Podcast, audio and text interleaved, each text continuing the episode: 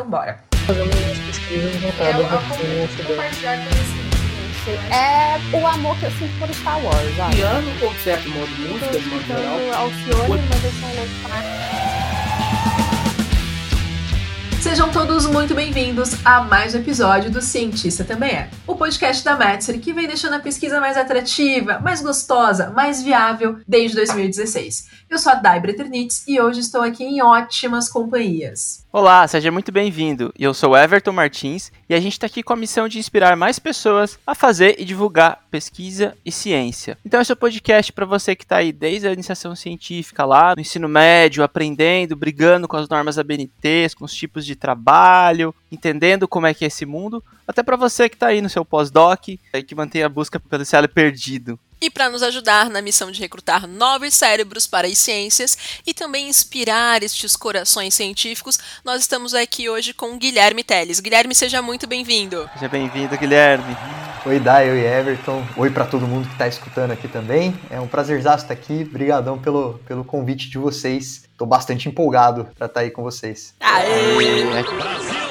A gente também tá para conhecer você melhor, conhecer um pouquinho da sua história. E para já dar um start com tudo, eu quero que você nos explique, nos conte um pouquinho quem é o Guilherme, mas sem nos falar qual é a sua profissão, qual é a sua área de pesquisa. Quero que você conte um pouquinho aí e se apresente para quem está nos ouvindo. Isso é uma boa mesmo, Everton. Geralmente, né, quando o pessoal nos pergunta, a primeira coisa que a gente fala, né, quando nos perguntam quem é você, é a profissão. Uh, quem é o Guilherme sem a profissão? O Guilherme, primeiramente, até numa ordem cronológica, é, é, um filho, né? Filho da dona Carmen, que é minha mãe, e do. O nome do meu pai é Elijá, mas ele é carinhosamente conhecido e chamado uh, aqui por Campinas, eu sou de Campinas, né? De Mandrake. Então, sou filho da dona Carmen do seu Mandrake, como eu costumo falar. Atualmente sou noivo também da Olivia, uma cientista, aliás. Sou um apaixonado por pagode, por cerveja, por um bom futebol, tudo que o Brasil tem de bom e de melhor. E, por último, mas não menos importante, aliás, mais importante na, na, minha vida, sou um católico apostólico romano, um apaixonado pela igreja, um apaixonado por Jesus. Então, acho que tudo isso resume muito bem quem é o Guilherme. Que maravilha, que maravilha. Eu vou ter que perguntar, por que, que o apelido do pai é Mandrake? Todo mundo me pergunta isso daí também, Dai. Uh, meu pai veio para Campinas muito cedo, ele é de Minas, ele é de, de Guaxupé, e ele veio para cá, acho que com 15 ou 17 anos, não lembro direito agora, mas quando ele chegou aqui, ele também é um apaixonado por futebol, ele trabalha com. trabalhou a vida inteira com futebol como, como empresário de jogador e tal. E ele jogava bola quando era mais novo. E dizem as más ou boas línguas, né, que ele fazia gols, muitos gols e gols muito mágicos, né? E o Mandrake é um personagem da época deles aí, não é da, pelo menos não é da minha época, eu não assisti. Numa distribuição Team Action, Defensores da Terra. Estes são Flash Gordon e Lotar, meus amigos, e eu sou o Mandrake. Estamos procurando o fantasma que anda. Mas era um mágico, um personagem, então começaram a chamar ele de mágico, começaram a chamar de Mandrake, até porque o nome era, era difícil, né, e tal, era um pouco diferente. Daí ficou esse Mandrake, mas eu particularmente nunca vi, eu, eu já pedi para ele o DVD, né? Mas esse DVD não tá gravado. Então, não sei se eles combinaram essa história aí, como é que é o esquema, mas diz ele que é verdade. E só nos resta como filho acreditar, né? Tem que ser, né? Exatamente. Quando, quando eu for pai, eu vou contar minhas mentiras também, então é assim, não tem jeito. sem dúvida, sem dúvida. É de família. Sensacional. Bom, na tua primeira apresentação, tu já contou pra gente alguns hobbies. A gente quer saber mais três deles que te definem ou que, sei lá, te movem enquanto pessoa. Ah, mais três hobbies. Bom, daí eu, eu acho que uma coisa que sempre vem à cabeça quando me perguntam de hobby é tocar violão eu gosto bastante de, de tocar, não toco extremamente bem, mas é algo que me deixa muito feliz e, enfim, música em geral me deixa muito feliz, é, desde de mexer numa mesa de som, produzir alguma coisa, até tocar de fato, tá ali tocando, então eu gosto muito. Eu gosto de jogar futebol, não consigo excluir essa daí, eu vou ter que retomar lá de cima. É, é algo que eu gosto bastante também, apesar de não estar tá conseguindo fazer isso muito nos últimos tempos, mas gosto muito. E eu gosto muito também, eu não sei se eu posso considerar isso um hobby, mas, puxa, eu gosto muito de juntar com o povo, sentar e conversar, sabe? Jogar conversa fora, filosofar, enfim, dar risada. Uh, eu gosto de assistir série também, já falei, seriam quatro, né? Mas enfim, assistir série geralmente é um, é um hobby mais clássico, né? Mas eu gosto muito de conversar com as pessoas. Acho que seriam esses três. Famoso papo de bar. ah, de bar, de café, de seja lá o que for. Legal, legal. E Guilherme, e tem algum deles que está mais associado à sua formação acadêmica? Tem um que você utiliza que impacta na sua, na sua formação, na sua produção acadêmica? Oficialmente, formalmente, Everton, o jogar futebol, porque, enfim, eu sou formado em educação física, né? A princípio, né, oficialmente. Trabalho com exercício físico hoje, mas não trabalho com esporte. Mas jogar futebol é o mais próximo da minha formação, foi um dos motivos que me motivou a escolher a, essa formação como faculdade, né? Mas eu acho que, até aproveitando a, a brincadeira da conversa de bar, né, o conversar com as pessoas, porque eu tenho feito hoje, principalmente pensando em divulgação científica e no próprio dar aula, né, no, que é algo que me move muito como aquilo que quero para o meu futuro, é algo que é muito relacionado com aquilo que eu faço. Então, conversar se associa muito com o que eu faço hoje. Cara, maravilha. É, sinal que gosta de pessoas, né? Apaixonado por pessoas e por conversa. Lindo, lindo, lindo. Gui, me conta uma coisa. De novo, tu levantou algumas questões pra gente, mas eu queria entender um pouco melhor. Quais hoje seriam as tuas causas, assim, bandeiras que você levanta em prol desse mundo que você está auxiliando aí na construção? É uma pergunta muito complexa, né, Dai? É um... ela, é... ela é forte, ela nos leva a refletir bastante.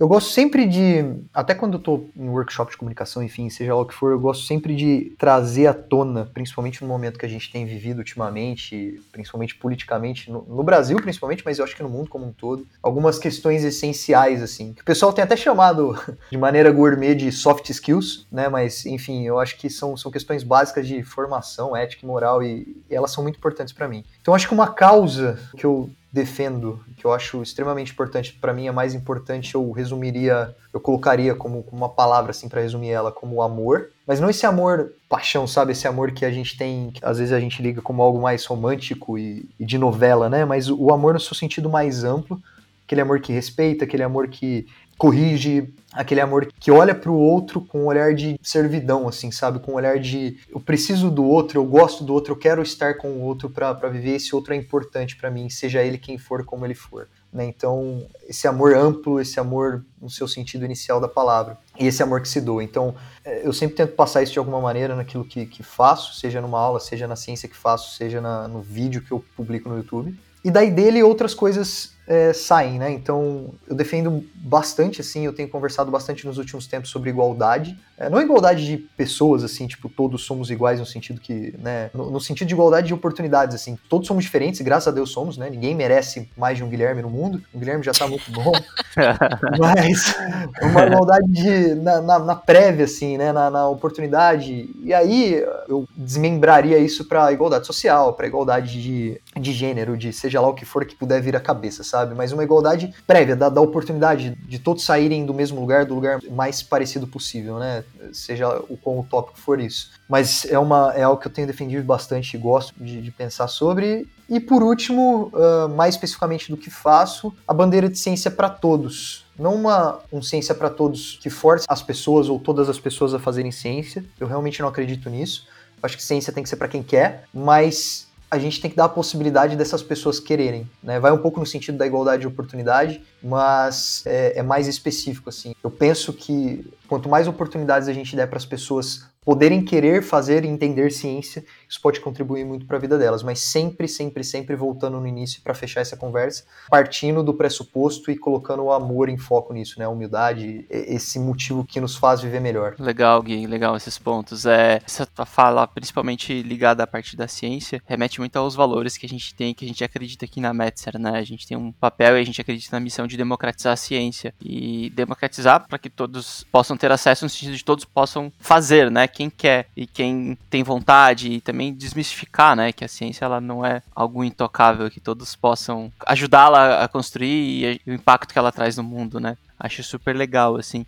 E, e, aproveitando esse ponto que você trouxe de amor e de ciência, né? Uma interconexão entre os dois, o quanto esse seu papel de cientista, esse seu papel de, de pesquisador e o quanto a ciência impacta na sua vida. Nossa, bastante, Everton. Uh, impacta, eu acho que antes de tudo, no, no, no, meu modo de ser mesmo, né? Óbvio que impacta como, como profissional, enfim, é o que eu faço para é o que bota comida na, na, minha mesa, né? É o que me ajuda, enfim, a, a fazer tudo que faço, porque é, é, de onde vem meu salário, mesmo que pequenininho, como sabemos aí da, da atual situação do Brasil. Mas eu não sei o que, que é causa e consequência desse impacto, tá? Se é a minha forma de pensar que impactou eu, eu seguir como cientista, ou o contrário, ou é um feedback positivo eterno, né? Mas mas ele impacta muito na minha forma de pensar, né? Eu, você olha para o que está gerando alguma coisa, quais são as causas, qual, qual é racional para algo, quais são as perguntas que alguma coisa pode gerar, né? Então, olhar para uma situação, observar e tentar perguntar sobre ela, gerar hipóteses. Então, isso impacta muito na minha forma de pensar, acaba impactando também na minha forma de agir, né? Então, em muitos momentos eu acabo agindo muito como essa, essa pessoa que questiona. Eu gosto muito de questionar, eu gosto muito dessa dinâmica de perguntar, é, seja com os amigos, seja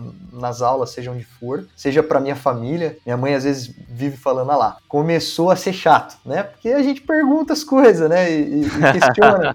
não, sei, não sei se vocês já passaram por isso, mas eu, eu, passo muitas vezes e ela pedagogicamente me manda calar a boca muitas vezes. Porque Olha, pedagogicamente foi ótimo. Isso, isso é uma pedagogia muito boa de se fazer quando você começa a ser muito chato, porque como cientista a gente é chato, né? Em, em muitos momentos. A gente é muito crítico, né? Então isso impacta muito na minha forma de agir, mas eu considero que que quando a gente balanceia, né, consegue balancear a, esse modo de pensar com o humano que a gente é, é, é, algo muito produtivo do ponto de vista social e, e humano mesmo, de fato. E, e, às vezes acho que a melhor ação que a gente pode trazer é justamente o questionar, né? É. Perguntar, perguntar, perguntar, perguntar, até falar, beleza, agora eu talvez esteja um pouquinho satisfeito, né? Exatamente. Faz parte da brincadeira. Então, sensacional. Adorei o carinho pedagógico da mãe.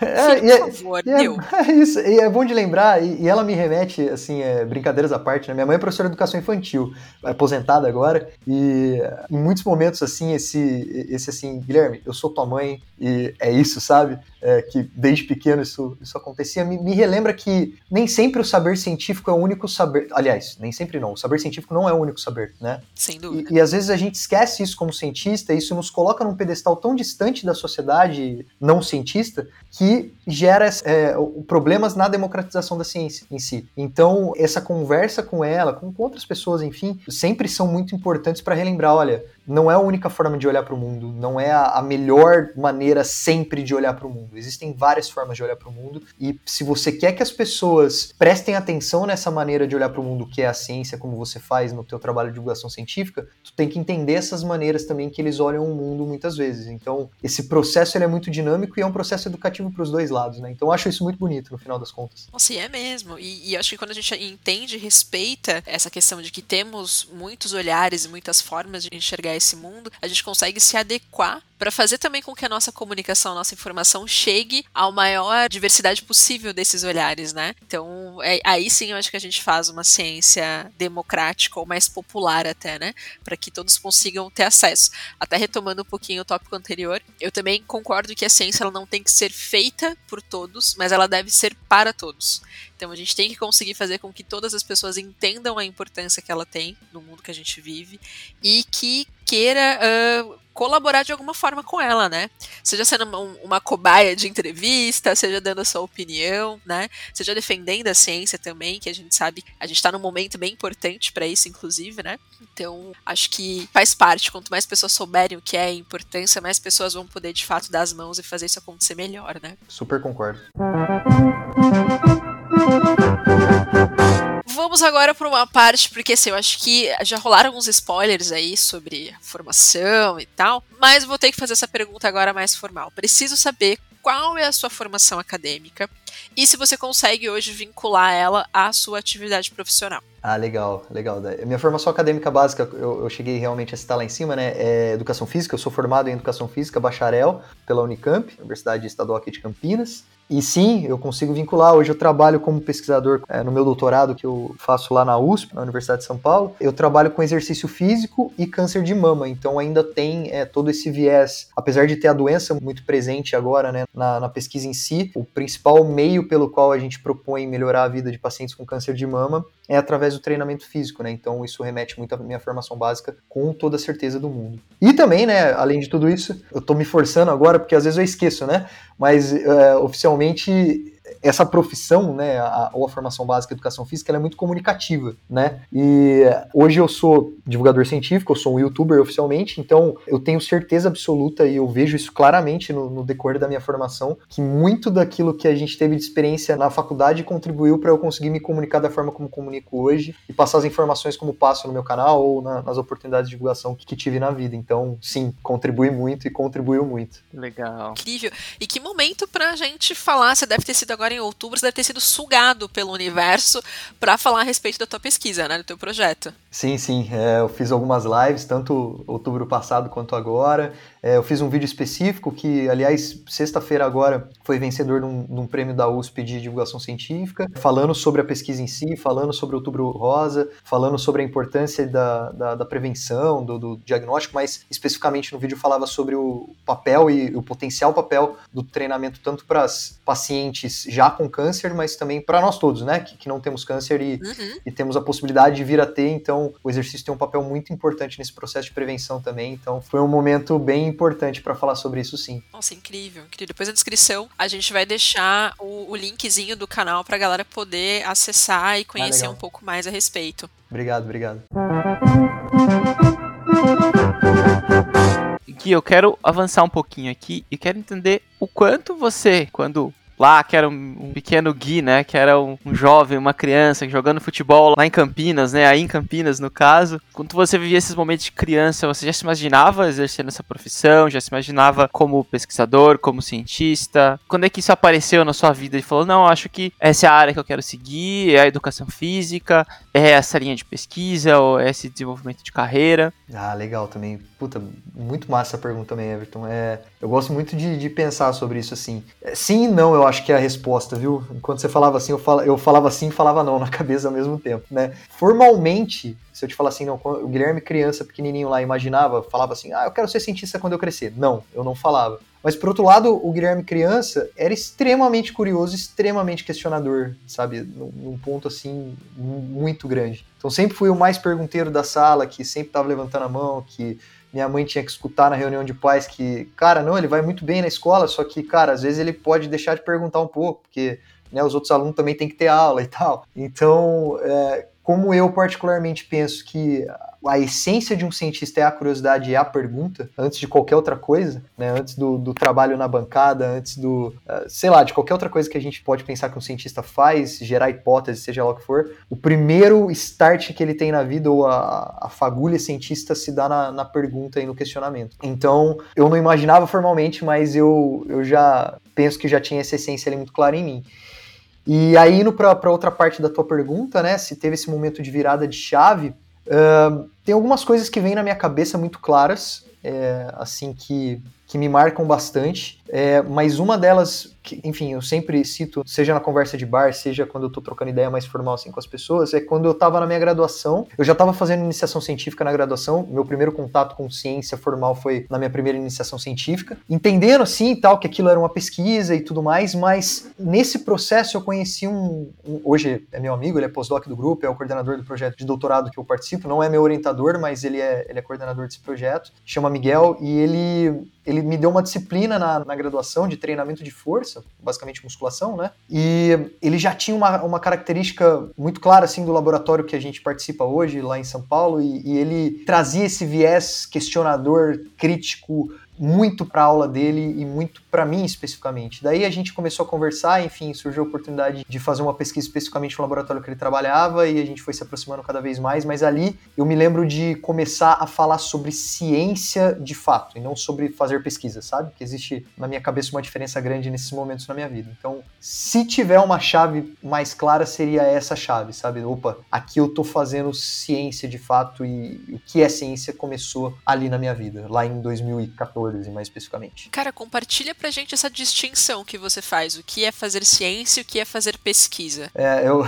na, no final das contas, é, talvez ela não exista, mas na minha cabeça, uh, hoje, na prática, nós temos muito, muitos pesquisadores mesmo, de fato, muita gente que, enfim, faz um trabalho incrível de bancada, ou uh, muito mais pensando numa ciência biológica, né, ou uma ciência mais, mais básica ali, onde você faz o processo científico, você vai lá, observa, você obtém resultados, faz experimentos e obtém resultados. Bom, beleza. Só que Quando eu falo de fazer ciência, eu falo de pensar nessas práticas como o objeto transformador dos paradigmas que estão permeando a nossa sociedade, sabe? Então, nós estamos permeados por vários paradigmas, por vários conhecimentos que eles se compõem nas diferentes áreas, mas quando eu penso um experimento, quando eu penso uma pergunta, quando eu penso uma hipótese, eu pensá-la num sentido amplo ou seja, tudo bem, essa hipótese vai precisar, para ser confirmada, vai precisar de uma série de experimentos, mas por que, que ela é importante no ambiente onde ela se insere? Qual que é o papel dela? Até onde ela vai? Quais são os limites dessa hipótese, dessa pergunta?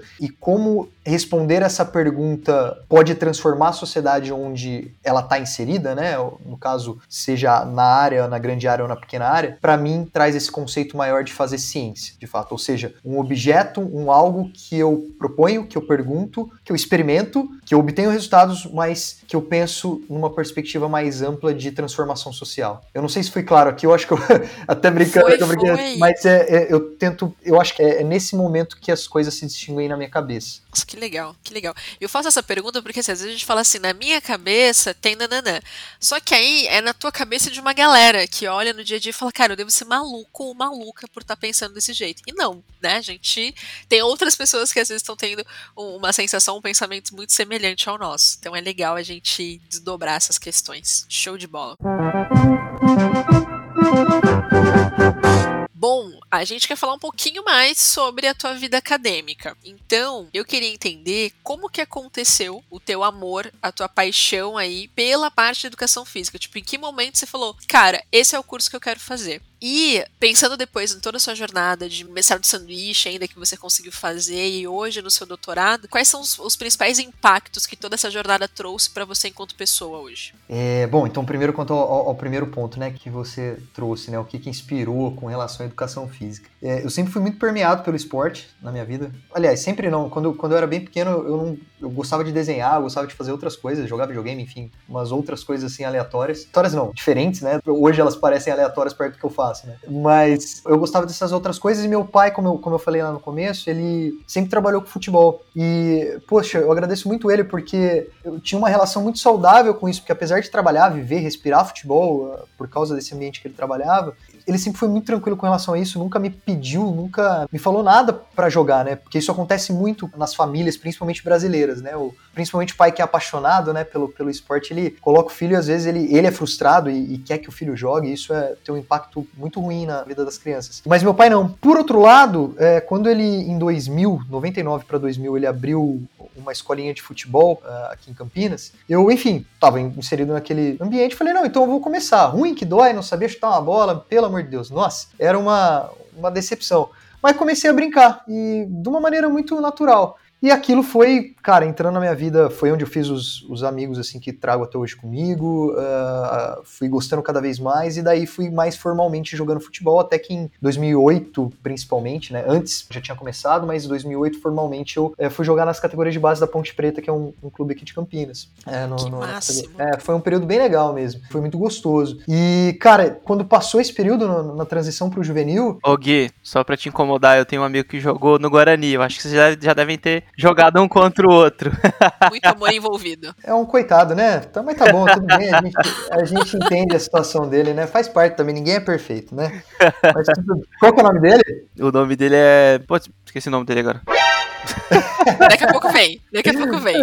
E eu vou ter que te dizer que na, na casa dos meus pais, metade da família é, é, é verde, é bugrino verde, literalmente. Pô, é Igor, Igor, mesmo? lembrei. É Igor, não. é Igor. É Igor? É... Igor, tem? Igor. Sabe mais ou menos a idade dele? Cara, ele deve estar perto dos 30. Puta, deve ter jogado perto mesmo. É não, possível, é possível. não duvido não, viu? Depois, É depois a eu vou... gente, a gente chama ele sempre pelo apelido, aí eu esqueci o nome, agora eu lembrei. Qual é- É é Igor. dele? Ah, aqui a gente chama de Igão, de outras coisas, assim. Ah, tá não, não é da época de, de Campinas, não. Ah, então tudo bem, então, mas, pô, é- não é difícil ter cruzado, não. E quanto ao que você falou, Dai, desculpa ter te cortado aí, mas é, cara, eu Imagina. sinto, muito, eu sinto muito por você também, né? Mas tudo bem. Não, pior que assim, eu não sou ligada ao futebol e tal, né? Mas em casa, a- os meninos, enfim, tinham essa coisa que, que era o meu pai e meu irmão, os bugrino, minha mãe e minha irmã eram do São Paulo, né? Vamos. Aham, aham. E aí era uma rixa maravilhosa, né? Porque quase nunca jogavam juntos, né? São dois times que se encontraram poucas vezes. Então, geralmente, era sempre torcida comprada, né? Quando o Uhum. Guarani tava jogando, todo mundo torcia pro Guarani. Quando o São Paulo tava jogando, todo mundo torcia pro São Paulo. Então tava tudo certo, tava tudo certo. Mas é aprender a ser sofredor, ser bugrino, né? É isso Porque, enfim, Não, é um mas vai processo aí. Vai ficar tudo bem, daqui a pouco o Guarani acaba, porque não tem Ai, jeito. Não, brincadeiras à parte. Olha que feio. Brincadeiras à parte, vai, vai ficar tudo bem aí. Mas que legal, que legal a história de, de vocês. Vai dar tudo certo no futebol final. também. Apesar de não serem ponte pretanos, muito bom aí a história de vocês também com o futebol. É, mas enfim, é, isso foi um start assim, porque daí quando, na, na transição 2008 pra 2009, eu iria pro juvenil, fui pro juvenil na verdade, eu tinha subido de categoria, e eles inventaram lá que ia ter treino em dois períodos, e então eu ia ter que treinar de manhã também, e eu, na época, eu tinha uma bolsa integral num colégio aqui de Campinas, tinha prestado uma prova e tal, e eu estudava de graça, e era um baita de um colégio, e eu não podia, tipo, largar isso por nada, enfim, era incogitável isso, né? Então eu pedi até, falei, poxa, me deixa treinar só um período, mas enfim, a gente tinha uma série de brigas políticas, o futebol, o pessoal que tá nos escutando é um meio muito complicado politicamente, principalmente aqui no Brasil. O que a gente vê na TV é só o- a pontinha do iceberg lá. É verdade. E aí, enfim, depois de todas essas tretas aí eu parei. E aí, nisso eu já tava na transição pra ir pra faculdade. E dentre tudo que eu, putz, eu gostava muito de várias áreas assim, mas eu na época eu imaginava, eu, eu pensava muito assim, eu falava, cara, eu acho que eu não vou ser feliz se eu não tiver esporte comigo. Final das contas, passou, entrei na faculdade com essa cabeça. Minha primeira iniciação, minhas duas primeiras iniciações científicas foram com futebol, mas depois disso eu não quis mais, não é algo que eu gostaria, só gosto de assistir mesmo, não quero pesquisar futebol, não me intriga assim, sabe? Esporte pra mim é, é para assistir e acabei indo pra essa outra área, né? Pra esse outro caminho. Daí indo pra tua eh, segunda pergunta, né? Como que, que tudo isso impacta a minha vida, todas essas experiências que tive né, na, na carreira, principalmente né, no mestrado. Nossa, eu, eu não consigo me imaginar hoje sem essas experiências específicas assim que a carreira acadêmica me proporcionou. Você levantou especificamente a questão de ir para fora do país, né, do, do intercâmbio para a Austrália. Eu fiz dois intercâmbios para lá, eu fiz um na iniciação científica e fiz um depois no mestrado. Ah, os dois para Melbourne, os dois para o mesmo laboratório e é é uma coisa assim que é um clichê, né? Todo mundo te fala quando você fala assim: "Ah, eu tô pensando em fazer intercâmbio". Aí todo mundo fala: "Poxa, vai ser uma experiência de vida que é única, que você vai crescer muito profissionalmente, culturalmente e tal". E você fala: "Pô, de fato, deve ser verdade, mas poxa, a pessoa tá empolgada demais". Mas de fato é isso. Não tem como, é, tu aprende muitas coisas sobre você mesmo, é, sobre a, a tua pessoa, porque você tá muito sozinho muitas vezes em muitos momentos, né? E aprende muito sobre o mundo, sobre como outras pessoas pensam, que nem todo mundo pensa como um brasileiro, né? Então, ainda mais com esse olhar, juntando os dois olhares, né? Que é sempre questionador, tu acaba observando essas situações em outros países, em outros lugares, em outros ambientes, e sempre te reflete da tua própria realidade, dos seus próprios privilégios e te faz pensar em como pode ser uma pessoa melhor no ambiente que você vive. Sensacional. E é louco você tá longe de toda a tua rede de apoio, né? Quando você sai É. do país, assim, vai se virar sozinho, você fala, tá, e agora, né? Naquele dia que eu tô mais cansado, aquele dia que eu preciso de um ombro amigo, não, Não, tem. não Te tem. vira e vamos tocar ficha, porque voltar para casa não é uma opção, né? Exatamente. Então, Ainda mais pra quem gosta de, de falar, eu imagino que vocês gostem, vocês fazem um podcast, né? Então, é, a gente é muito faladeiro. Quando você tá. Enfim, eu não, não tive uma formação de inglês absurda, assim, eu fui aprender mesmo mais lá fora e tal. Então, é, é um ambiente onde você, apesar das pessoas estarem falando ao teu redor, tu tá quieto e tu não consegue se expressar da mesma forma, né? E aquilo. Pelo menos particularmente me incomodava muito, porque, cara, eu quero falar, eu quero, né, passar um tempo que nem a gente tá aqui passando, mas, poxa, é, é até cansativo passar 30 minutos falando em outra língua e, e, e você não consegue se expressar da mesma forma, né? Então é uma solidão com presença, às vezes, o que é algo muito estranho. cara, uma solidão com presença. É, um monte doido. de gente se identificando agora com isso. Porque, né, a gente tem muitos estudantes aí que às vezes não estão em outros países, mas estão a alguns estados longe de casa, né? Exato. Então devem sentir isso. É, e esse Brasilzão grande, né? Cada, cada região com a sua característica, com o seu modo de viver. Acho que quem fez a graduação fora já, em algum momento, já sentiu isso que o Guilherme relatou. Minha primeira viagem de avião foi pra Austrália, né? Eu já peguei 30 horas de Nossa! Caraca! Então, então, obviamente, você sente isso, tem seu- suas peculiaridades, mas, cara, todos os amigos que tenho que vieram fazer, esse amigo que eu falei, o Miguel, ele veio de uma cidade lá do sul que chama Arroio Grande, é uma cidade super pequena e tal, e ele relata exatamente isso que vocês falaram, né? O final de semana, quando chega, que tá todo mundo indo pra tua casa com a tua família, ele não tava, né? Então é, é um desafio muito grande, mas é, é algo que nos torna, né? Se você consegue tirar o melhor daquilo, te torna extremamente resiliente, te faz olhar com valor muito grande para as pessoas que tu ama, pra tua família, para os amigos, para quem for. E no final das contas é muito engrandecedor, muito. Aprendizado pra vida toda, né? Exatamente. Guilherme, você trouxe um relato super legal, assim, né, dessa tua jornada, assim. E ela existe um, um fim, existe uma meta, existe um número a ser alcançado, existe um momento que você fala assim, não, eu vou chegar, essa é a minha meta, quando eu chegar nisso eu vou parar, vou me aposentar, ou, ou não? Como é que é, assim? Como é que, é, como é que são essas ambições? Olha, Everton, são de maneira mais objetiva, assim, direto, eu quero me tornar um doutor agora, tô fazendo meu doutorado, né? Depois de doutor aí, seja, enfim, é um, oficialmente, né, um pesquisador formado, né? Se é que dá para dizer isso, mas pelo menos de maneira mais oficial, assim, formal. Então é, é um, um, primeiro objetivo que tenho mais a médio e curto prazo. Eu sonho muito em ser professor, é, é algo que é, me motiva, me move, eu, eu fico extremamente grato após uma aula, durante uma aula, preparando uma aula. Mais do que até fazer pesquisa mesmo. Eu gosto muito da parte de pensar nos problemas, de propor as respostas, de fosforilar lá e, tipo, ir pensando na, nas coisas e tal, eh, fazer um brainstorm com as pessoas. Mas eu gosto muito, absurdamente, de, de dar aula, então eu não sei onde, como, para quem dar aula aula a gente pensa sempre para a universidade porque é o, é o formal também, né? Mas as experiências que tive também fazendo iniciação científica com molecada de ensino fundamental, ensino médio, é, são incríveis e eu adoraria fazer isso também. Então é, eu acho que essa seria uma, uma outra ambição. E algo menos objetivo, assim, eu gostaria muito de participar de algo, de um projeto, de algo que fosse transformador, sabe? É, socialmente, socialmente principalmente, assim. Eu não sei como, seja nesse projeto com o câncer que, que eu estava falando anteriormente, tentar levar isso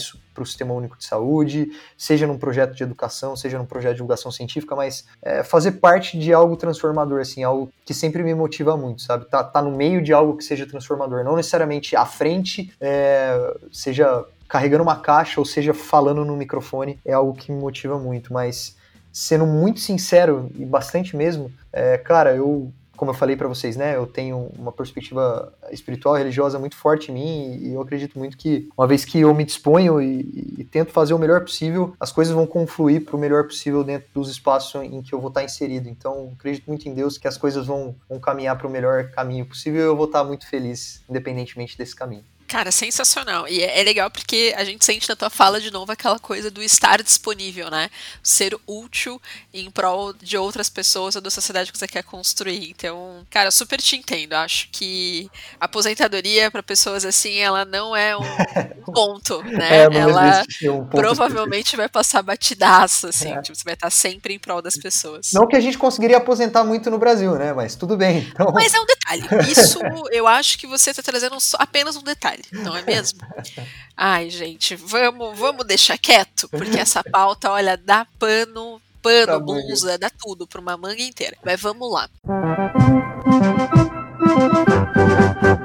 Olha, eu achei sensacional tuas colocações. Em especial, fiquei bem tocada com a parte que você fala dessa paixão por dar aula, né? Porque é uma coisa que a gente geralmente ouve mais das pessoas que estão trabalhando no ensino básico ensino básico, ensino médio. E quando a gente fala de pessoas que já estão nesse processo do doutorado e tal, a galera raramente fala da paixão de dar aula quando já está nesse ponto fazendo pesquisa há mais tempo, né? Geralmente é a paixão pela pesquisa.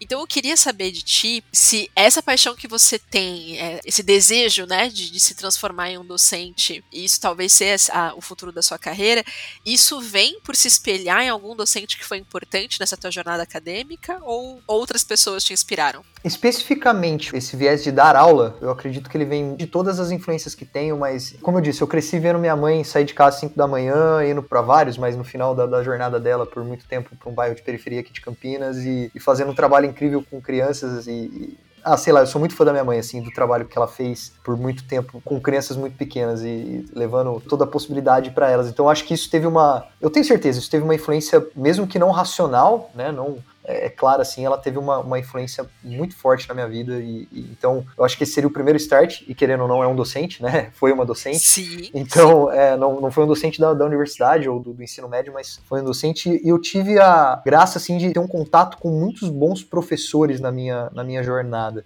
Então, unia muito útil ao agradável. Eu sempre gostei muito de explicar coisas para as pessoas. Eu, eu, eu, me lembro de vários momentos isso acontecendo no ensino fundamental e médio, assim, de grupos de estudo eu, eu tá ali explicando algo e aquilo me dando muito prazer, aquilo trazendo um, um negócio muito legal para mim, assim, internamente. E ver o, o produto disso, né, a, a, perspectiva de mudança em mim, porque você sempre sai transformado e nas pessoas, sempre foi algo que me inspirou muito. Então, eu traria isso. Agora, como cientista especificamente, né, trazendo esse, que, querendo ou não, são as duas carreiras, né? Meu orientador é uma pessoa que eu admiro absurdamente, é um cientista, né, aproveitando aquele pensamento que a gente estava fazendo anteriormente sobre pesquisa e fazer ciência, é uma pessoa que eu vejo que fala de ciência, faz ciência de fato. Então, é uma inspiração muito grande para mim. É, esse amigo que eu citei também, o Miguel, também é uma inspiração muito grande por toda a forma como ele enfrenta as coisas e, e olha para a ciência e para o trabalho como um todo. Então, é algo que me inspira bastante. Então, eu tenho essas referências, assim, eu acho que mais claras para mim. Mas o, o, viés de professor, com certeza, veio de casa, veio de pequeno, viu? Cara, que presente para essa mãe ouvir. Sou muito fã da minha mãe. É, muito. Deve ser uma delícia isso. é, muito, muito fã. Eu gosto, é, sempre achei muito incrível incrível. Eu gosto muito de trabalhar com criança e nas oportunidades que tive, assim, quando eu tô explicando algo ou dando uma bronca, ou seja lá o que for, eu reproduzindo muito do, da maneira como ela faz, porque eu realmente considero uma boa maneira, sabe? Eu acho uma maneira extremamente importante que traz algo muito legal para as crianças. Então, é, eu sou fãzaço dela. Que legal, que legal. E, e, e, nesse sentido, assim, existe mais alguma dica, algum ponto que você acredita que é importante para quem tá nessa jornada, para quem tá iniciando o processo de pesquisa, o processo de divulgação? Tem vários, mas eu ressaltaria, eu voltaria para os pontos menos objetivos, sabe? Porque, sabe, pipetar, é, fazer uma técnica X, Y, ler, enfim, essas coisas a gente aprende, sabe? A gente, com mais ou menos dificuldade, mais ou menos tempo, elas são mais hard, né? Como, como o pessoal tem falado, hard skills, então elas são mais palpáveis, mas pode ser uma perspectiva particular, mas eu tenho visto tanta necessidade dessas coisas menos objetivas e mais pessoais e humanas, sabe? Então, eu diria para que essas pessoas olhassem muito para os outros, tem amigos, sabe? Se alguém falasse assim, cara, o que, que vai ser importante na tua carreira? Tem amigos, porque você vai ter problemas. Um cientista resolve problemas, né? Tu procura problemas, perguntas e problemas e, e busca respostas para esses problemas. Então é natural que 95% do teu tempo como cientista seja com problemas e não com soluções, né? Só que isso exige uma capacidade resiliente nossa da pessoa muito grande. E tem momentos que você não tá bem, tem momentos que você tá mais triste, tá mais é, é, para baixo, enfim, que tem alguma coisa na tua vida que não tá confluindo ali para você tá alegre. E os amigos na minha carreira, assim, no meu percurso de vida foram essenciais para passar por esses momentos assim da melhor maneira possível, dar risada quando nem tinha como dar risada. Então, tem amigos, trabalha essa tua resiliência, né, quando tu tomar uma porrada, tomar um uma rasteirona aí da vida, da ciência, seja do que for, porque tu vai tomar, não tem como não tomar. É, lembra sempre que aquilo pode te fazer levantar e levantar mais forte, né, e levantar melhor. Então tenha paciência e resiliência nesse processo e sempre, sempre, sempre, independente de tudo, tenha humildade naquilo que tu vai fazer, sabe? É, a nossa carreira é muito inundada de ego, talvez seja a que mais seja inundada de ego, não sei, enfim, não conheço tantas outras, mas pelo que converso com os meus amigos, é uma das mais inundadas por ego, onde todo mundo quer ser o doutor, que não sei o que lá, e tem a pesquisa, sabe? E esse ego, ele é muito destrutivo e faz essa ciência, como a gente já falou, não ser acessível, não ser democrática e muitas vezes ser muito pesada e, e, e agressiva para aqueles que fazem, principalmente os alunos. Então, Tenha humildade com o seu orientador, com as pessoas que te cercam, sejam cientistas ou não, e com você mesmo, né? De saber que você não sabe tudo e que o esforço vai te, vai te fazer melhorar, mas dentro daquilo que você é, né? Vocês entenderam? Super legais essas dicas, assim, né? E a gente já vive um mundo de extrema competição por tudo, né? Na academia, que o, bem comum deveria ser a ciência para ajudar o mundo, né? E enquanto isso, bota-se o ego sempre para disputar. Exato, Everton. Desculpa ter te cortado, mas é, tu sabe que me lembrou muito quando eu falava aqui, é, enfim, eu, eu, nos últimos anos eu desenvolvi um, tenho desenvolvido trabalho de iniciação científica na escola também, e, cara, eu me lembro do primeiro ano, assim, tendo contato com a molecada, deles me relembrarem isso que você acabou de falar, sabe? Sabe? Que a gente tá resolvendo problemas do mundo. E não fazendo, que voltando, né? Fazendo uma pesquisa porque tem a técnica mais legal e essa técnica é mais nova. Isso é importante também, isso traz novos insights e tudo mais, mas eu via crianças, sei lá, de ensino fundamental, ensino médio, que foi onde eu tive mais contato até agora, identificando problemas super importantes naquele microambiente, às vezes na escola que eles estavam inseridos, e propondo soluções super criativas, sem gastar um real, que me relembraram que falaram: caramba, Poxa, Guilherme, eu acho que nos últimos tempos você estava mais preocupado, talvez, em usar uma técnica muito legal do que de fato resolver um problema, sabe? Não que a pesquisa básica, muitas vezes, né, ela, ela é ela por ela mesma, né? Não que a gente tenha que aplicar tudo sempre, mas essa vontade de estar tá na sociedade, estar tá resolvendo um problema social, eu acho que ela pode nos mover muito, principalmente nesse momento que a gente está com muitos problemas sociais latentes. Então eu assino embaixo isso que você falou, Everton, muito mesmo tava pensando, o senso de abundância, né, que, que tá sendo cada vez mais comum, o conceito ser discutido, assim, fala muito sobre essa coisa de parar de competir e começar a compartilhar mais, né, abundantemente. Talvez a gente esteja nesse caminho, né, de começar a entender que de fato a ciência não tem que ser totalmente aplicada, porque senão ela inviabiliza, até não gera insumo para que outros tipos de pesquisa avancem, né? Mas se a gente fizer isso porque de fato acredita que aquela ciência vai fazer sentido para alguém, show de bola, mas que não seja pelo motivo mesquinho mesmo, né? De que ah, não, eu vou ser melhor fazendo isso daqui, independente se essa ciência ela vai ser utilizada para alguém ou vai ser benéfica para alguma coisa, né? Então, tomara que a gente consiga fluir cada vez mais aí.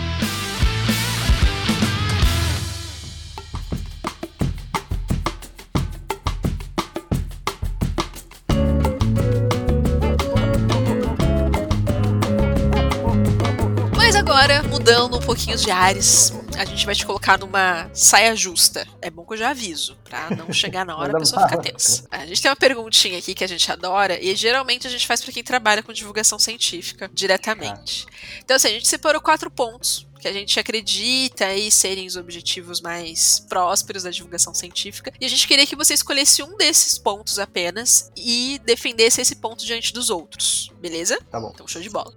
A divulgação científica é fundamental para desenvolver a ciência, disseminar ideias e resultados para o mundo, potencializar o debate científico ou instigar novos talentos. Ah, eu vou ser tendencioso aqui, já que a gente já falou tanto de criança, não vai ter jeito. É, não necessariamente são crianças, né? Podem ser novos talentos mais velhos já também, mas eu vou no último então, daí. Todos são importantes, desenvolver, disseminar, potencializar, é, mas eu vou no instigar novos talentos, então. Uh, uma criança, uma pessoa, ela só consegue saber que ela tem um, um talento se ela souber que aquilo pode ser um talento, né? Deixa eu explicar isso um pouco melhor, né? Falando especificamente ciência, uma pessoa só consegue entender que aquele monte de dúvidas que ela tem, aquela capacidade dela de propor soluções criativas, específicas e uh, eficientes para problemas é um talento científico quando ela sabe o que é ciência, quando ela entende que aquele processo é chamado de ciência, né? Então, quando a divulgação científica aparece, é, não só para levar informação para as pessoas, mas para mostrar essa ideia de que, olha, existe um processo de observar, perguntar, gerar hipóteses e responder, ele faz muitas pessoas perceberem que esse processo que, que essas pessoas já fazem e gostam de fazer é um talento, é uma profissão, né? É algo que não só pode ser formalizado e contribuir para a pessoa em si, mas pode gerar um, um, impacto social naquele ambiente onde aquela pessoa vive, né?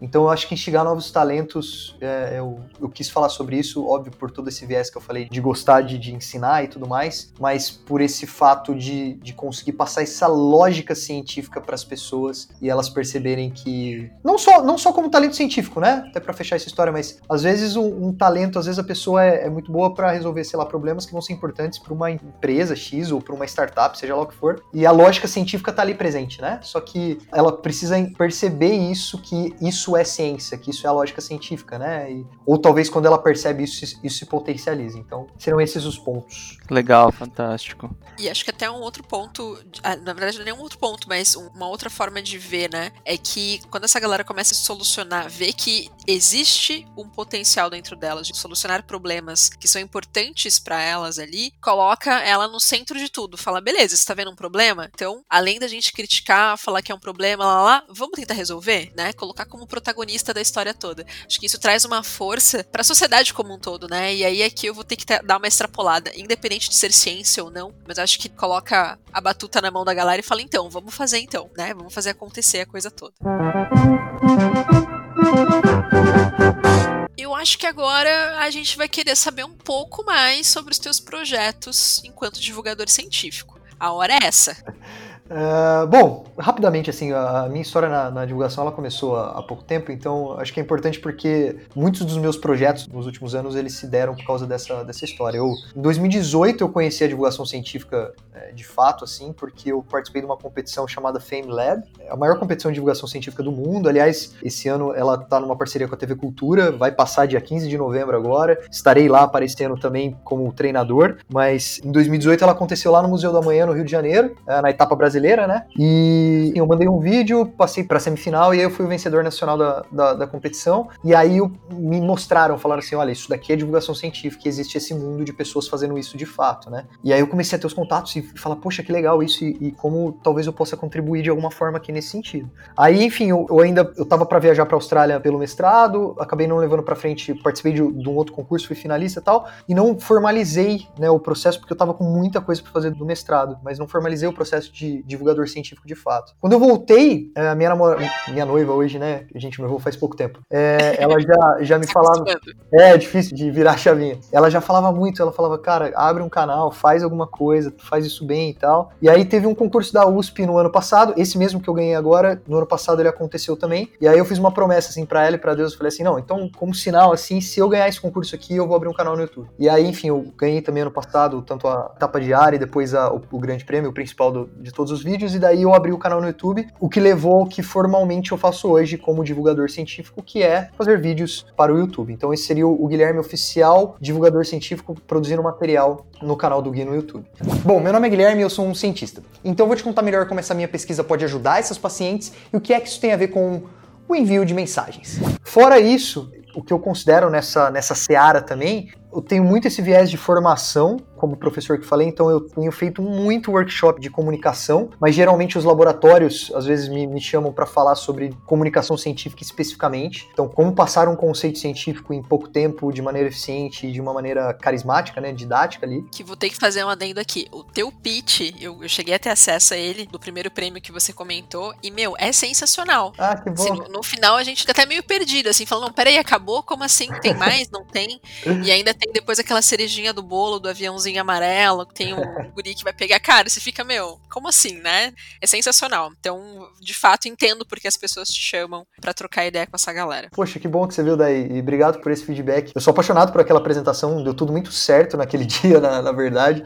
A pessoa pegar o avião, enfim, depois o pessoal pode ver no canal lá, tá na, na playlist. Mas obrigado pelo feedback, é sempre bom ter esse feedback. E ele foi literalmente assim. Eu gosto muito da analogia do avião de papel. Eu subi naquele avião e, e comecei essa viagem na divulgação científica de fato, sabe? E cheguei onde estou hoje com um canal do YouTube que é bem pequeno, tenho pouquíssimos inscritos lá ainda, então você que está me escutando, se inscreva no canal que isso me ajuda bastante também. É, tenho esse viés de formação, como eu estava falando, que é, o FameLab principalmente me deu muita base para isso e gosto muito de fazer isso, então você que está escutando também, se quiser, Gui, quero ajuda para montar uma apresentação da faculdade lá. Estou disponível aqui também, posso ajudar. E o que eu também considero que está dentro dessa grande área de divulgação científica é esse projeto de iniciação científica nas escolas, tentando levar essa lógica científica principalmente para a molecada, sabe? De falar, olha, existe isso daqui que é ciência, que é pensar num problema e propor soluções criativas para ela. Então, esses seriam meus projetos dos últimos dois anos e atualmente que estão acontecendo. Sensacional. Que legal, que legal, Guilherme. Muito legal esses teus projetos. Eu tive acesso a alguns também, achei fantástico. É, eu quero aproveitar assim e puxar dois pontos. Lá naquela pergunta anterior da Dai, antes dessa que você falou seus projetos de divulgação, você falou que você acredita que a divulgação ela tem o papel de instigar novos talentos, né? E aí você, enfim, trouxe um pouco dos seus projetos, trouxe um pouco de workshops que você vem fazendo de comunicação científica, né, de divulgação. Bom, a gente vive num ano totalmente atípico e ao mesmo tempo a gente teve um, processo de ressignificação e de reconfiguração, tanto no processo de ensino, dos meios como as coisas eram feitas, né? E você acredita que qual foi o impacto nesse papel de instigar novos talentos? Você acredita que a comunicação à distância, o EAD, as novas tecnologias, elas realmente mudam essa, esse papel de instigar novos talentos ou vem muito para agregar, vem muito para ser um complemento e que vai realmente precisar lá do trabalho de base, do dia a dia na escola, de fazer trabalho na feira de ciências, trabalho de química, enfim. Everton, eu sempre tento olhar para situações eu acho que tem algumas coisas que são oficialmente ruins e outras boas, mas daqui seria uma filosofia bem grande mesmo. Mas essas situações gerais, eu tento sempre ver como que a gente pode enfrentar essa situação, né? Ou, ou isso que a gente está enfrentando de fato, como no caso essa transição, esse maior acesso e, e necessidade de, de, acesso à comunicação não pessoal, né? A comunicação virtual. E é sempre uma, uma tendência, eu acredito, das gerações como todo, toda geração acaba passando por isso, de acabar no primeiro momento talvez vendo como ruim, né? E eu, eu tendo a trazer a outra perspectiva. Eu acho que sim, tem questões que são muito problemáticas nisso. É, isso obviamente vai gerar um, um impacto para a forma como as crianças comunicam e tal, mas é um impacto, né? Ele não é bom nem ruim necessariamente, né? Ele é um impacto. Eu particularmente vejo que a gente nunca conseguiu ter o potencial de atingir tanta gente como a gente tem hoje. Cara, eu, eu consegui fazer três disciplinas em São Paulo, uh, agora doutorado, sem ir para lá, o que me geraria cansaço, geraria gasto, geraria uma série de coisas e eu aproveitei super. Só que essa é a minha realidade na pós-graduação no doutorado, tendo internet em casa e tal. Outras pessoas talvez não tiveram essa possibilidade. Então depende muito do meio, depende muito do contexto, depende muito de dependes, né, da, de tudo isso. Mas vamos levar em consideração todas as pessoas que acabaram transitando e acabaram acessando muito mais esse, esse tipo de comunicação. Eu creio que se a gente souber usar isso da melhor maneira possível, ou seja, como tudo na vida, souber equilibrar quantidade de tempo, quantidade de acesso e forma como a gente acessa, a gente tem algo que é uma ferramenta incrível na mão, onde te dá possibilidades que você talvez não teria pessoalmente, que você consegue, enfim, fazer coisas que talvez pessoalmente você não conseguiria, expor um vídeo, enfim, eh, criar salas virtuais, criar coisas que, é, que você consegue fazer no, nos meios online assim, e, no final das contas, inspirar pessoas. Por outro lado, se essa linha é muito tênue e a gente tem que tomar muito cuidado para isso não na minha perspectiva, não substituir as relações humanas. E por que, que eu digo isso? Porque eu ainda acredito e tenho como perspectiva também pessoal muito clara, não estudo isso, mas é, vendo as problemáticas que a gente tem vivido, que o grande gap em termos de tenha tido nos últimos tempos, mas especificamente com relação à divulgação e, e mostrar para as pessoas a ciência, a importância da ciência, se dá nas relações humanas. E aqui, quando eu digo relação humana, é sentar com o teu pai, com a tua mãe, com o tio da esquina, com a tia da esquina ali e gastar tempo olhando no olho dessa pessoa, tocando nessa pessoa, é, sabe? Nós somos seres humanos e a gente se expressa pelo toque, pelo corpo. Né? A minha área fala muito disso. O corpo é uma forma de linguagem. A nossa linguagem ela é mais de 70% não falada. Então, se mais 70% é não falado, obviamente faz falta não ter o resto numa conversa, né? Que às vezes num vídeo não dá para ver. Então, se a gente conseguir usar tudo isso como ferramenta, eu acho que o impacto vai ser muito positivo. Mas se a gente usar como frente principal, eu penso que o impacto pode ser bastante negativo. É, até se a gente entra na, naquele papo das gerações também, né? É, pra minha geração do Everton, a gente foi tendo a tecnologia invadindo a nossa vida aos Sim. poucos, né? É. Eu, pelo menos, não tive, tipo, acesso a brincar com o celular quando era criança, sim, ou a sim. computador quando era criança, né? Isso foi adolescência e juventude pra frente. Então, assim, é, a, a forma de descobrir e conhecer o mundo, ela foi bem analógica, né? Exato. E eu vivenciando isso, eu consigo ver quão bom isso foi pra, pra minha criação, né? Mas, por outro lado, eu percebo também que a galerinha que já nasce, vamos assim dizer, alfabetizados aí digitalmente, é uma galera que consegue ter acesso a perspectivas muito rapidamente é muita coisa em pouco tempo, né? A questão é essa superficialidade, né? E essa não necessidade dessa interação humana, né? De você cutucar o coleguinha, de você olhar no olhinho para saber que ele tá, tá triste, não receber o um emotion ali falando, ó, oh, não tô legal hoje, exato, né? Exato, exato. São coisas bem diferentes. E de fato eu não sei o impacto que isso vai gerar pra gente a longo prazo, né? Desse sentido de interação humana. Mas vamos lá, vamos torcer para que seja tudo do melhor. É, eu, eu também acho, porque eu sempre faço uma outra analogia com, sei lá, com a transição televisão, sabe? Sei lá, nossos pais e avós, tal, os avós talvez pegaram a transição sem TV com TV, né? E a gente nasceu com televisão e televisão colorida, né? Cara, Fato. querendo ou não, é uma transição absurda. Cara, tu não conseguia ver uma coisa do outro lado do mundo antes. Você no máximo escutava pelo rádio. Pra gente é super normal. Eu imagino que muita gente, na época de transição dos nossos avós, devia falar, sabe assim, nossa, vai ser super complicado, porque olha só, as crianças agora só veem televisão e tal. E de fato é uma problemática que a gente vê que pode gerar maus frutos, né, em termos de desenvolvimento social e, e pessoal. Mas por outro lado, a gente se adaptou. É, é, que óbvio que é uma transição muito doida mesmo você ter acesso ao Google, né? O Google é uma coisa muito maluca, assim. Mas, cara, eu acredito que o, o ser humano é muito adaptável. A gente estuda muito isso lá na educação física, adaptação da, das pessoas, né? E ele é muito adaptável. Então, se ele vê que a coisa tá matando, é, ele não vai querer morrer, ele vai querer fazer o que deixa ele sobreviver, né? Então, eu tenho uma perspectiva um pouco mais. Eu acho que a tua é otimista também, né? Mas a minha perspectiva em si, ela é otimista. É, que é consciente. É otimismo consciente. É, otimismo para o chão futuro. É isso mesmo. Boa, boa.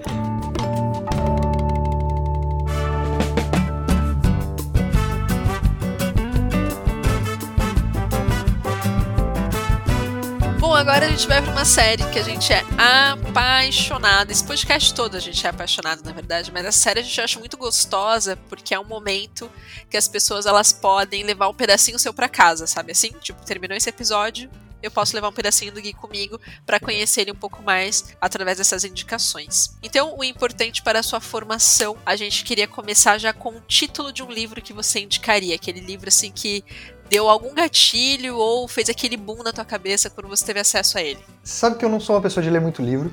É, isso é interessante, todo mundo se espanta com isso, assim. Eu gosto muito de vídeo, eu sempre fui muito ligado a vídeo e televisão, assim. Então eu não sou uma pessoa de livro, mas tem um livro que eu peguei uma vez e eu gostei muito dele por- e eu acho que ele se insere muito em tudo que a gente falou hoje. Que é um best-seller, chama O Monge e o Executivo. Uhum. que fala muito sobre liderança e uma liderança a partir da perspectiva de, de servidão e enfim. Eu indicaria ele. Eu, eu acho que ele traz tanto coisas legais assim, morais, éticas, pessoais, como também transportáveis para a carreira profissional. Muito interessante, porque é um livro que é super falado na área de negócios, né? A gente escuta bastante pessoas de empreendedorismo falando sobre ele, lendo ele. Achei bem interessante. Eu curto, eu achei, achei legal. Ele traz uma, ele faz, ele faz uma reflexão bem legal assim, eu super indicaria. Legal. E dando continuidade, já que você falou que gosta de vídeo, gosta de YouTube, de documentário, eu quero que você indique ou um documentário, ou uma série, ou um filme que são os da vida, assim, pra você. Pô, eu ultimamente tô vendo muita série, né? E eu vejo tudo com a minha noiva. A gente tem aquele código de ética e moral, né? Que, cara, não pode ver sem o outro. Então a gente vai. A gente tem. Mas tem- não tem as séries individuais, cara. Aqui a gente tem, eu e a Aline. Ah, é? Tem? Eu tenho particularmente. Eu desde pequeno assistia Naruto, então gosto de anime e Ah, até hoje eu assisto. Eu revi tudo agora na, na quarentena. É mesmo? Aham. Cara, eu sou um apaixonado também, eu tô vendo Boruto agora, então eu tenho algumas coisas particulares. E Supernatural que eu tô acabando agora também, porque vai acabar finalmente, porque também já faz muitos anos. Mas é, a maioria a gente vê junto. A gente tá vendo agora Prison Break, que aliás indico pra todos também, é muito boa. Mas toda vez que a gente fala de série da vida, recentemente a gente viu uma que chama Orphan Black. Desde o início, eles nos caçaram. Nos controlaram. Nos usaram. Nos traíram. Mas nunca nos separaram. É, cara, a atriz é incrível, incrível, incrível. Ela faz. é, ela fala sobre clones, tá? Isso tá na sinopse, não é spoiler. É, É tu já viu já, Dai? Já, já. É, é pra pirar o cabeção. Cara, é pra Super pirar. É, é legal porque também fala de ciência, até aproveitando tudo que a gente tá falando e tal. E apesar da minha personagem principal não ser a cientista, ser a serial killer, mas ela. Não serial, é, tu não tem como não gostar dela. Mas, enfim, é, a série é incrível, eu super indico, assim, porque além de tudo, além da série em si, né, e ela te deixar super tenso, ela traz, às vezes não de maneira direta, umas provocações sociais, de gênero, de, de várias coisas, assim, muito permeadas na série, né, e que ficam claras, assim, que são muito legais de pensar. Então, eu super indico. É que, e é louco porque parece que ela pega temas que a gente tá, que tá em ebulição, né, pra gente agora, vida real. Eles jogam pra dentro desse universo paralelo que é a série e colocam uma Isso. lupa gigante em cima, né?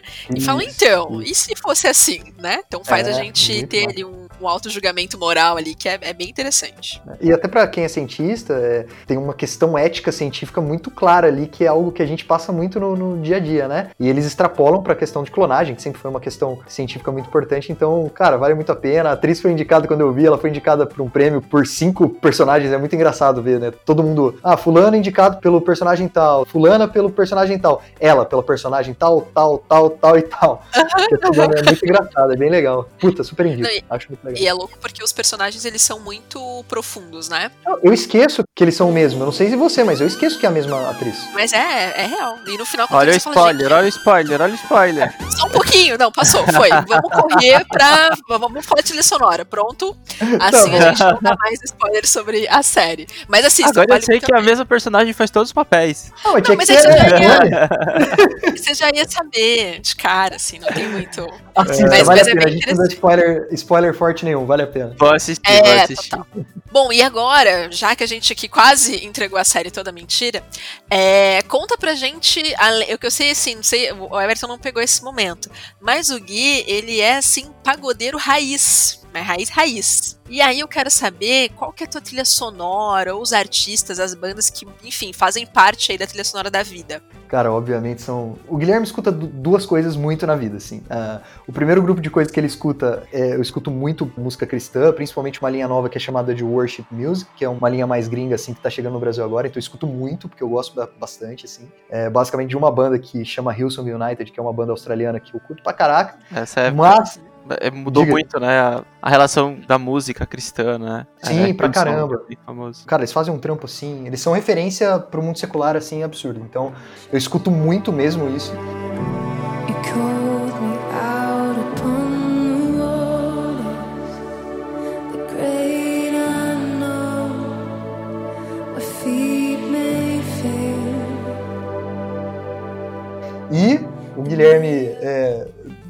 Outro lado aqui, né? Se é que é outro lado.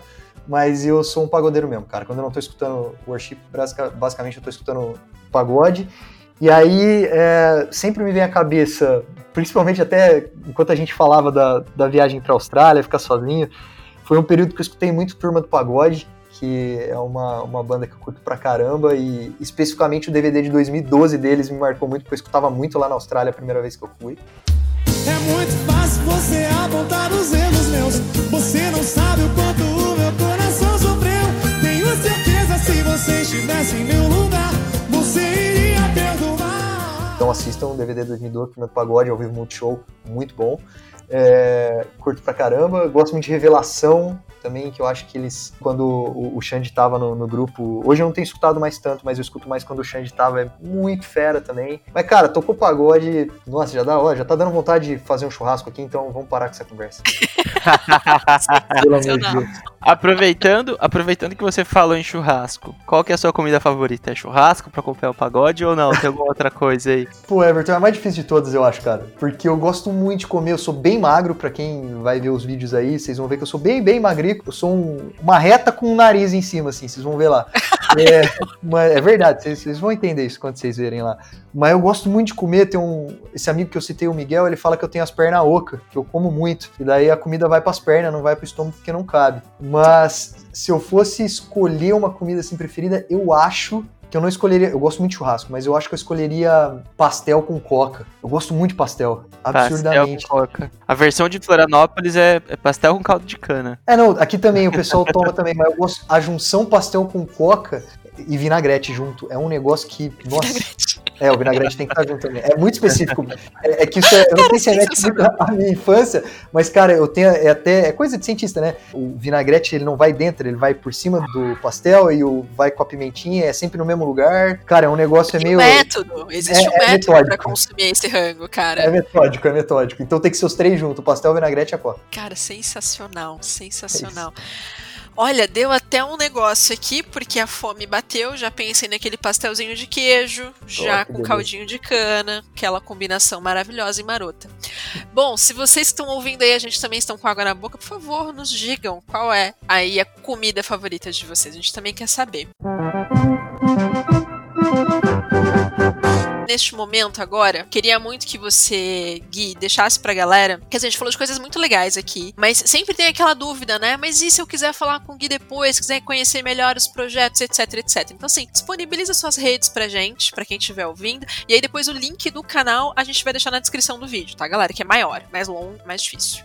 É, é não sou, não sou muito não, Dai. Obrigado. Bom, já vou agradecer até antes, né? Obrigado pela oportunidade de estar aqui conversando e, e obrigado por toda, todo o papo. Eu, cara, melhor que isso mesmo, só como vocês vocês falaram, só se fosse num bar. É, porque, né? enfim, ficar trocando ideia aqui é o que, como eu falei no começo, é o que eu mais gosto. Então, obrigado pela oportunidade, obrigado para todo mundo que foi escutando aí com, com o passar do tempo, né? É incrível estar tá, tá com vocês de alguma forma, né? Mesmo que não pessoal.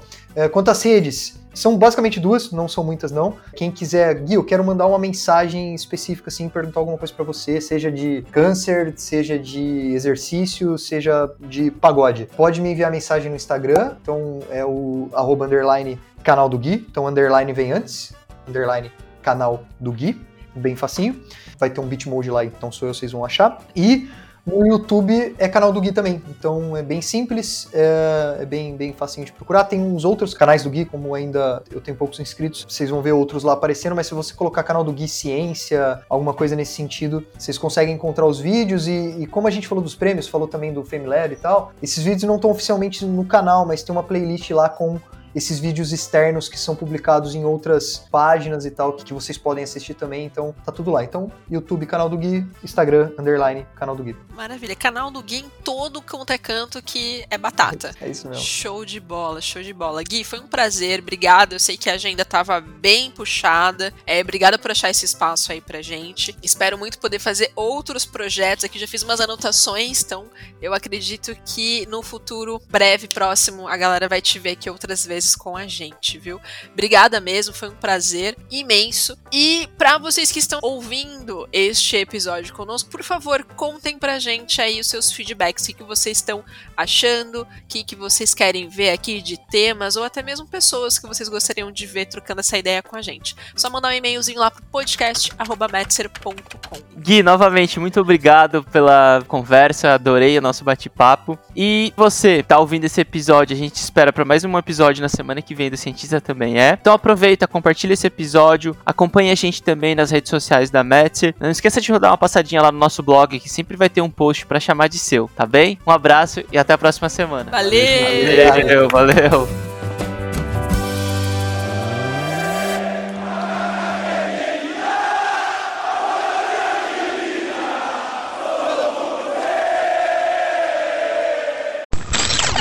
Este podcast foi editado por Dente de Leão.